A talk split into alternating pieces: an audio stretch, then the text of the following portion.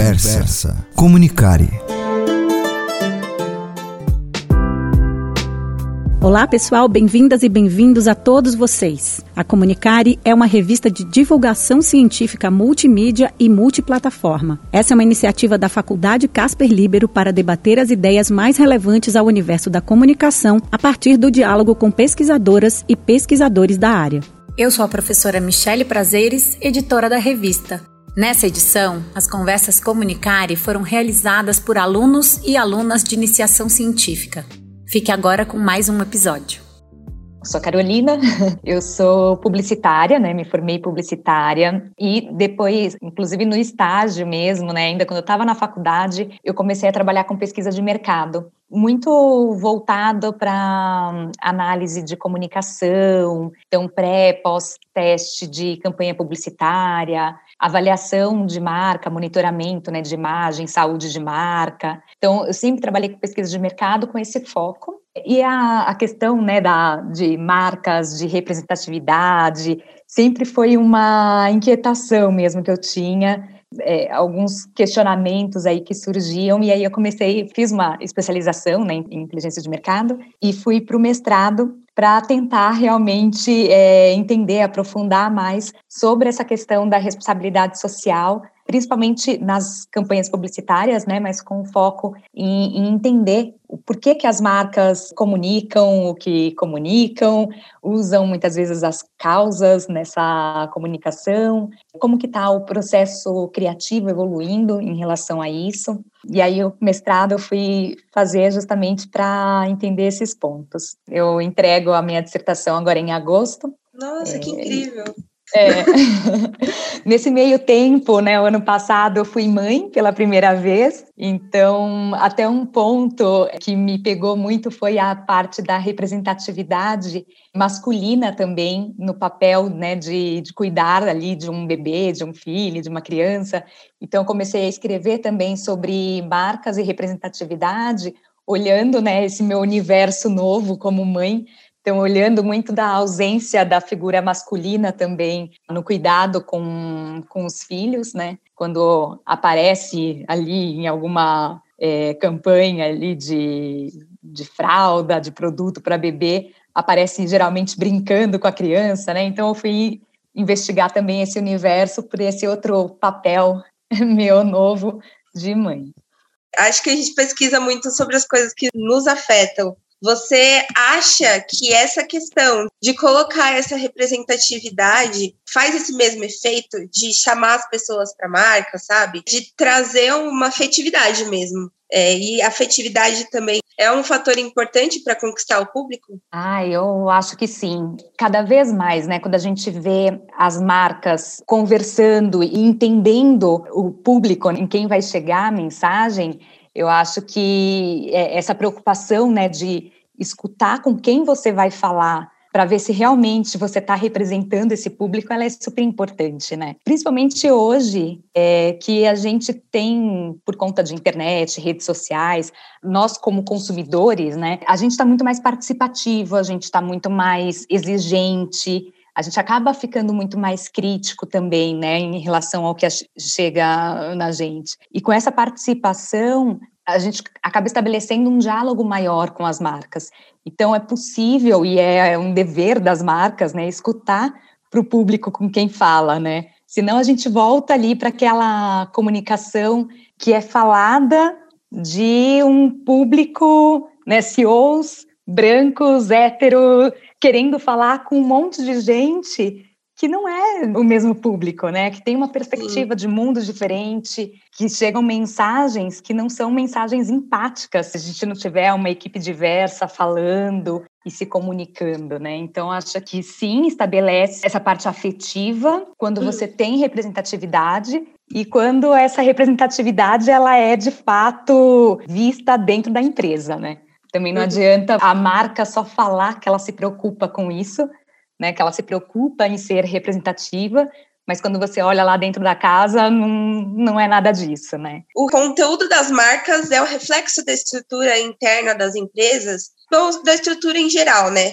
Mas principalmente a interna. Você acredita que exista isso nas empresas, que elas realmente tenham funcionários que reflitam essa mensagem que elas querem passar? É, eu acho que depende muito, né? Tem a, as empresas que elas de fato elas se preocupam com essas questões e a própria liderança, né? Porque é, é, um outro ponto, né? Se esse conteúdo ele de fato é praticado, não só discursado pela marca, isso é, essa preocupação e esse debate todo, ele é visto dentro da, da empresa e já pela liderança. Uhum. Né? Quando a gente tem uma comunicação que é vazia, né? Muito mais por interesse ali de imagem de marca, que tem só o interesse econômico, mas não tem coerência em todo o processo, aí vira um discurso vazio, né? O que a gente chama até de cause washing, né? Que é eu vou simular qualquer causa é, só para ter algum benefício em cima disso. Porque hoje as marcas já sabem, né, as empresas já sabem que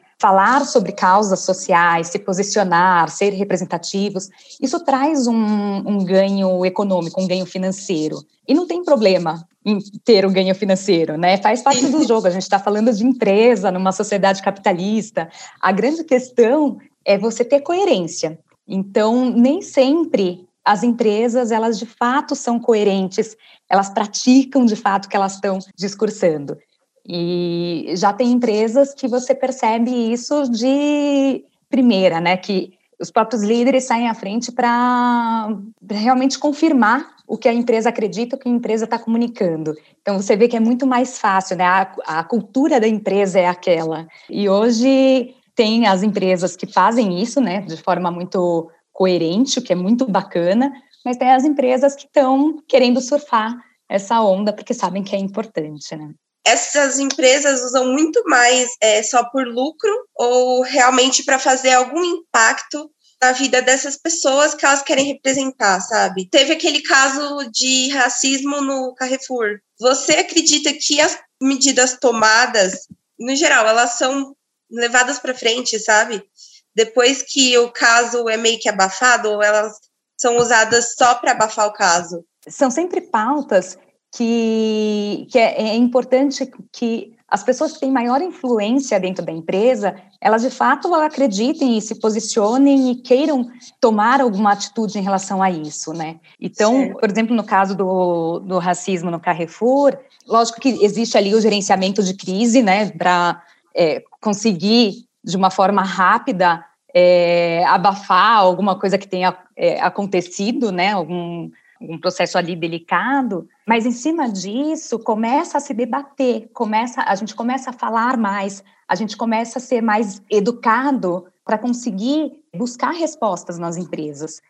Então, com esses assuntos sendo mais debatidos, sendo mais conversados, é interessante a gente perceber o quanto que isso vem ganhando relevância. Para algumas empresas, isso ainda não é importante, né? Porque aquelas pessoas lá que influenciam, né, a própria liderança, para elas isso ainda não está sendo visto como uma pauta relevante. Mas muitas outras empresas estão entendendo que, poxa, ainda que seja por um por uma questão financeira, né, que tenha realmente, se eu não fizer alguma coisa em relação a isso, eu vou perder mercado. Se eu não fizer é, alguma coisa em relação à sustentabilidade, eu vou ter algum problema na minha imagem de marca, ainda assim eu não vejo que esse seja o, o problema. A grande uhum. questão é ter essa coerência, é conseguir trazer isso culturalmente para a empresa. E acho que até os próprios funcionários, eles começam a, a pedir por isso, a exigir. A gente tem aí uma galera jovem que vem muito querendo trabalhar em lugares que elas sintam orgulho de trabalhar, que converse com todos os públicos, né, que escute outros públicos para conseguir fazer suas ações. Então, eu acho que isso, lógico, a gente está ainda muito no início, mas eu acho que vem ganhando corpo, vem ganhando discussão cada vez que acontece um fato como esse, por exemplo, do Carrefour, né? De onde vêm as ideias para essas campanhas de representatividade? As marcas, você acredita que elas procuram ouvir as pessoas que elas querem representar nas propagandas delas, na, no geral. Eu, eu acho que pode vir de várias frentes diferentes, né? Pode vir do, dos próprios funcionários. Eu vou dar um como exemplo, né, o, o programa de trainees da Magazine Luiza, né, que eles fizeram é, abriram um programa de trainees para negros e que foi né, é, muito polêmica né, a ação, eles tiveram muitas pessoas, teve repercussão positiva, mas teve também muita, muitas pessoas que não concordaram e, e acabaram criticando bastante a, a empresa. E acho que logo depois, né, a Luísa Trajano, que é presidente do conselho, ela veio para falar e para sustentar aquele posicionamento deles, né? mostrando que o que gerou isso foi, lógico que a gente tem uma questão de racismo estrutural né, no, no Brasil, mas ela fala que a, a, ela não vai resolver o problema do racismo no Brasil, mas o que ela pode resolver é, dentro do Magazine Luiza, um problema que eles tinham de ter um quadro de funcionários negros, até que amplo, mas ter pouquíssima representatividade de negros na liderança. Então, uhum. a ação surgiu para tentar realmente é, mudar, transformar ali algo de dentro da empresa, um problema que eles tinham dentro do Magalu. E acho que é, é por exemplo, de onde pode ter vindo a ideia, né? do próprio RH ou da própria área de comunicação, putz, pode ser interessante a gente ter um programa de training para negros. Mas o que é importante? Foi debatido, foi conversado, foi previamente entendido que ia causar sim polêmica que podia eventualmente caírem as ações. Né? E, e, e quando isso está conversado, quando isso está incorporado na cultura, quando a liderança suporta aquele posicionamento, né, independente de ter ali uma algum problema de vendas no curto prazo, enfim, quando está todo mundo comprado e culturalmente existe uma essa consistência, é, aí a, a comunicação vai para frente, né? Porque você tem um alinhamento em tudo, né? Na prática e no discurso. Então, acho que a ideia ela pode vir de várias frentes, é, até da, da, dos próprios funcionários. Por isso que é tão importante é, escutar né, todas essas partes interessadas ali, né? A comunidade, os consumidores, os funcionários. Mas o importante é essa coerência, né? Com certeza. Você falou que essa questão é mais como a, a Trajana falou, é, ela muda a cultura dentro da empresa dela. Mas você acredita que nesse cenário que há o, o cause washing e o brand washing, possa haver um estalo para essas empresas fazerem alguns programas, por exemplo, ações afirmativas. Por exemplo, no Carrefour teve um, eles fizeram um fundo para combate do, ao racismo após a morte do homem negro. Você acredita que possa haver esse estralo e se sim, como são pensadas essas ações? Ah, eu acho que sim. E por isso que eu acho que é tão importante que é, justamente aconteçam essas discussões, né, que seja realmente criticado para o debate ele aumentar. Se a gente não promove esse debate, como por exemplo, tanto no caso do racismo, como no caso do programa de trainee para negros, por mais que não vá mudar um problema estrutural que a gente tenha, começa a inspirar, né? Pode inspirar outras empresas a fazerem o mesmo, pode inspirar pessoas pode mudar a opinião das pessoas, né? Então, é, muitas pessoas, quando viram ali a questão do programa de trainees, elas é, criticaram num primeiro momento, falando: ah, não, mas é, não existe isso, por que colocar cotas?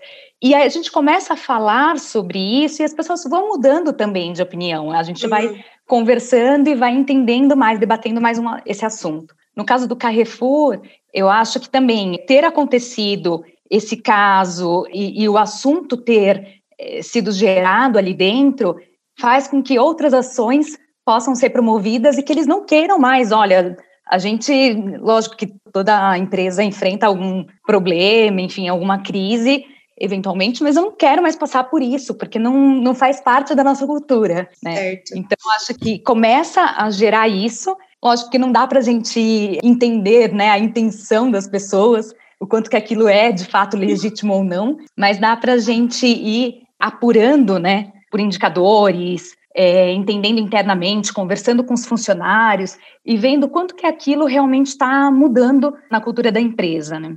Então, essa maneira de conversar com os funcionários e pensar nessas campanhas, ela ajuda a fazer campanhas que não pareçam pedantes, tipo, tem muita marca, por exemplo, no mês do orgulho LGBT, usou a bandeira do arco-íris em tudo. Eu sei porque eu fui na, Eu fui na farmácia comprar um lip balm, que meu lábio estava super seco, e tinha um que, inclusive, era mais caro só porque tinha a bandeira do, do movimento. Então, assim, conversar com essas pessoas, você acredita que isso torne o, as campanhas menos pedantes? Acho que sim. Eu acho que, tanto se a gente for pegar né, como exemplo, as empresas, as marcas de cerveja, elas usavam muito a mulher como objeto, né? Era muito a mulher objetificada. E as mulheres começaram a, a, criticar isso, né? Um modelo, a gente não quer se ver representada dessa forma. Existem muitos problemas, né, de da mulher sendo representada como submissa. Isso acontece tanto em campanhas, mas vai acontecer também em novelas, em filmes, enfim. E a gente não quer mais se ver assim. E quando a gente começa a falar sobre isso, e as marcas começam a entender, poxa, a, além de tudo, né, tem, lógico, uma questão econômica também, porque as mulheres também são tomadoras de cerveja, mas tem uma questão da, da que, que é um desserviço, né, quando a campanha publicitária ela reforça um estereótipo ou ela passa, transmite um valor que a gente não pode mais ter, né, quando a gente olha os problemas que a gente tem estruturais por isso, né, violência contra a mulher, feminicídio, e a gente começa a ver, continua vendo, né, campanhas falando da mulher como objeto ou numa posição inferior ao do homem, é um desserviço que a campanha está fazendo. Então, conversar com o público, entender o que, que antes era feito no automático e que a gente precisa rever né? O, o, papel do comunicador é um papel muito importante, né? Uhum. De, de conseguir, inclusive, transformar de fato valores. Então, a gente precisa sempre revisitar, sempre entender. Quando você começa a conversar né, com funcionários, com seus stakeholders ali, com certeza você faz comunicações que são muito mais empáticas, comunicações muito mais certeiras, né? Então, sim, eu acho que essa escuta né? Mas uma escuta de verdade, né? Não adianta ser, ah, eu vou colocar aqui alguns grupos de pesquisa e vou fazer para colocar uma campanha no ar, mas no fim a decisão vai ser só aquela que, sei lá, vende mais ou que as pessoas querem ainda ouvir, né? Uma comunicação, por exemplo, que você inclui o público LGBT+, você muitas vezes quando vai fazer pesquisa, ainda para o público geral, um resultado ainda polêmico, né? Então, muitas vezes, né, você vai colocar uma, um casal homossexual numa campanha, pode ser que as pessoas ainda rejeitem isso, que elas não estão acostumadas a ver. Mas se aquela marca, ela acredita na inclusão, ela é uma marca de fato que quer representar minorias, ela vai reforçar o seu posicionamento e ela vai manter o seu discurso. Né? Então, a questão do escutar mesmo os, os, stakeholders é aquela coisa de escutar de verdade. Não é só colocar ali no checklist para falar, ó, oh, bom, escutei, foi. agora foi, vamos para a campanha. É, Existe uma diferença gente, aí, né? e a gente vê isso acontecer muito, né, também. A minha última pergunta é como seria essa comunicação organizacional de uma marca engajada, as peças institucionais da empresa, quanto ela conversa com seus funcionários toda empresa, se ela de fato ela é, é uma empresa engajada, a liderança ela vai querer sempre ouvir os principais públicos mesmo interessados ali na empresa, desde os funcionários, os fornecedores, a comunidade que está inserida. A comunicação ela acaba sendo muito mais horizontal. Quando você tem esse engajamento e que você quer se comunicar de uma forma inclusiva, representativa, né? Se você é uma empresa engajada nisso, você tem uma forma muito mais horizontal mesmo de se comunicar, né? Essa escuta ela é muito maior e ela é uma escuta maior em todos os lados, né? É muito mais aberta para o diálogo. Não é só o top-down, né? Não é só o, eu quero falar dessa forma e é assim que vai ser é também uma empresa movida muito mais pelo que ela está, o que, que ela busca fazer, o que, que ela acha que está fazendo de trazendo de impacto para a sociedade, do que imediatista. Né? Uhum. Porque também é uma outra coisa que acontece quando a empresa ela de fato ela não é engajada, ela só está buscando ali o, a, a parte financeira é, e quer usar causas sociais para para conseguir atingir isso, eu acho que ela, ela acaba sendo uma, uma empresa que não, não, não promove tanto o diálogo. Né, ela vai querer falar daquele ponto de vista que a gente conversou antes, né? Aquele ponto de vista lá do, do CEO, hétero, branco, e se alguma ação não estiver indo bem, né, alguma comunicação que foi colocada que fala de causa social, ela não está indo bem, ele tira do ar e ele coloca uma outra que vai ser muito mais de venda. Então, eu acho que as empresas, quando elas não são engajadas, elas acabam sendo tão imediatistas, porque o, o, o foco delas é outro, o foco delas não é, de fato, o impacto na, na sociedade como as empresas engajadas. Né? Eu fazer uma pergunta sobre cenário audiovisual. Pensando nesse cenário, ele se torna né, mais, cada vez mais presente no, na, na vida brasileira, não só brasileira, mas de todo mundo por causa de várias coisas, né? A gente precisa se conectar com alguém nesses tempos de distanciamento, e acho que o audiovisual ajuda nisso. A pergunta é: você acredita que ele é mais inclusivo, do, ele já é mais inclusivo do que os outros meios? Ou ele precisa melhorar? E se ele abre possibilidades de representatividade? Que pergunta difícil, não sei se eu vou saber te responder.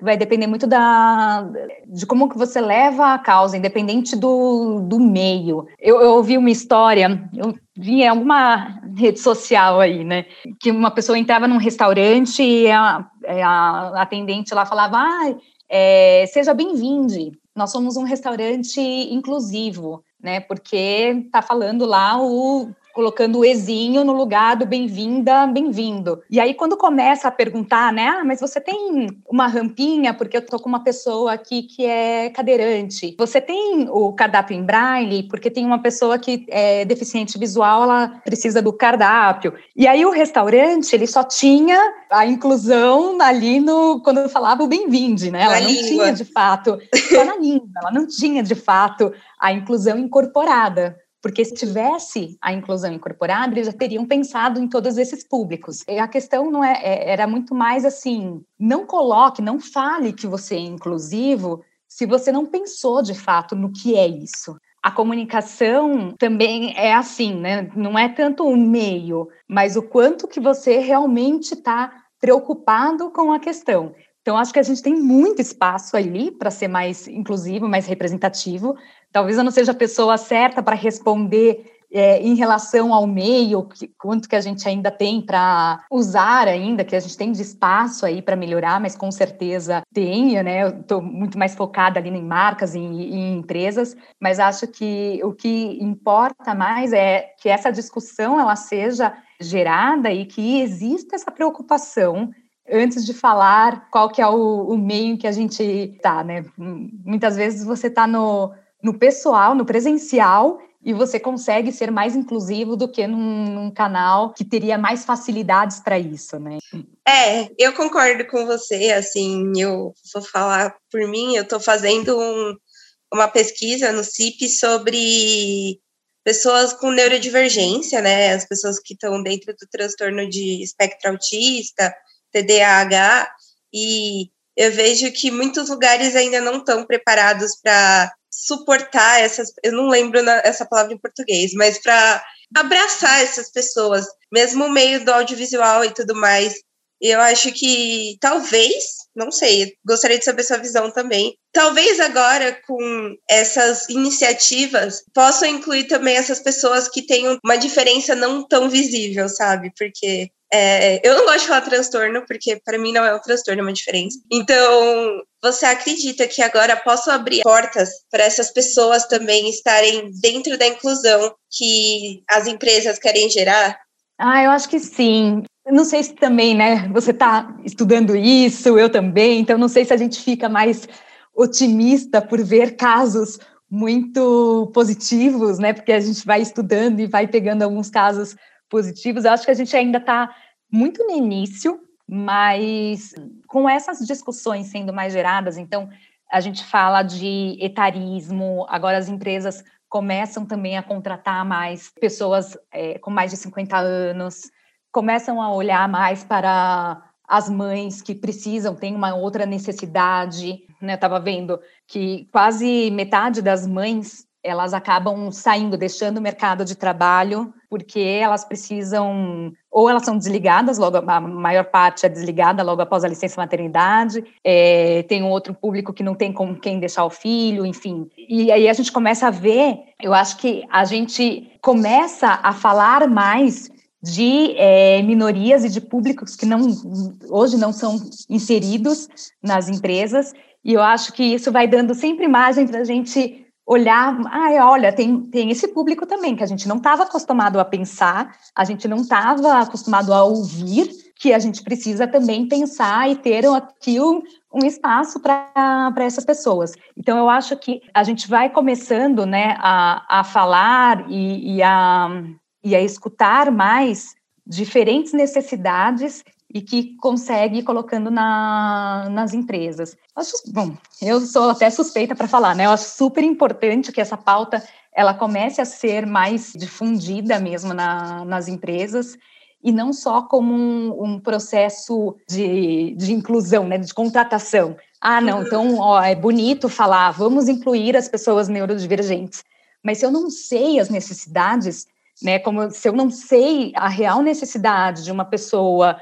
com mais de 50 anos que eu estou colocando para dentro da empresa, se eu não sei essa necessidade de um negro, se eu não sei a necessidade das pessoas é, LGBT+, eu não vou nunca conseguir com que essa pessoa ela realmente seja abraçada pela empresa, né? Sim. Eu vou só colocar ali no papel que eu estou contratando, mas eu não vou conseguir manter, eu não vou conseguir é, que essa pessoa se sinta confortável trabalhando, né? Eu vejo que as empresas estão mais abertas para isso, até pelo, pela discussão. Muitas vezes é só por um interesse de fato econômico, mas é, é, é, começa a surgir mais esse assunto. E eu acho que conforme a liderança vai percebendo que um grupo diverso ela traz tanta coisa boa para a marca, né? É, tanta coisa boa financeiramente, mas tanta coisa boa dentro da empresa né, de você ter esse olhar mais diverso, eu acho que a gente vai conseguindo colocar cada vez mais públicos ativos, né, e incluindo de fato, né, permitindo com que essas pessoas elas estejam confortáveis no ambiente de trabalho, atendendo realmente às necessidades que elas têm. Por isso que quando a empresa ela tem essa simulação, né, aquele cause washing, uma hora não vai dar certo mais. Isso vai ser divulgado como assim, ó, eu sou funcionária dessa empresa, né, e a gente tem, né, Glassdoor, a gente tem vários portais em que os funcionários avaliam as empresas, e nessas avaliações pode estar lá, olha, é uma, eu trabalho numa empresa que ela discursa, mas ela realmente não faz o que ela está ali falando, comunicando, né, então a gente tem muito mais poder ativo, né, como cidadão, como consumidor, como funcionário, para conseguir falar isso, então acho que também essas simulações elas acabam uma hora caindo por terra, né? Então, era isso. Você respondeu todas as minhas perguntas, até as que eu não fiz. Uh, eu Se deixar, eu vou, hein? eu agradeço. Muito obrigada.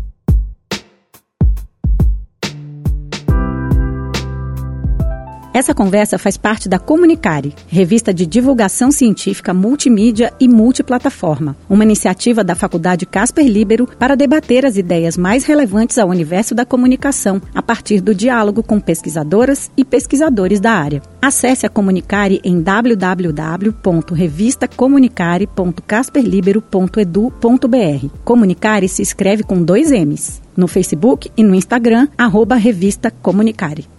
A Comunicare é uma revista produzida pelo CIP, o Centro Interdisciplinar de Pesquisa da Faculdade Casper Libero. Apoio operacional Rádio Gazeta Online. Edição de som Agnoel Popó. Locução de créditos Caio Melo. Supervisão operacional Roberto Vilela. Supervisão pedagógica Renato Tavares. Conversa Comunicare. Comunicare. Comunicare.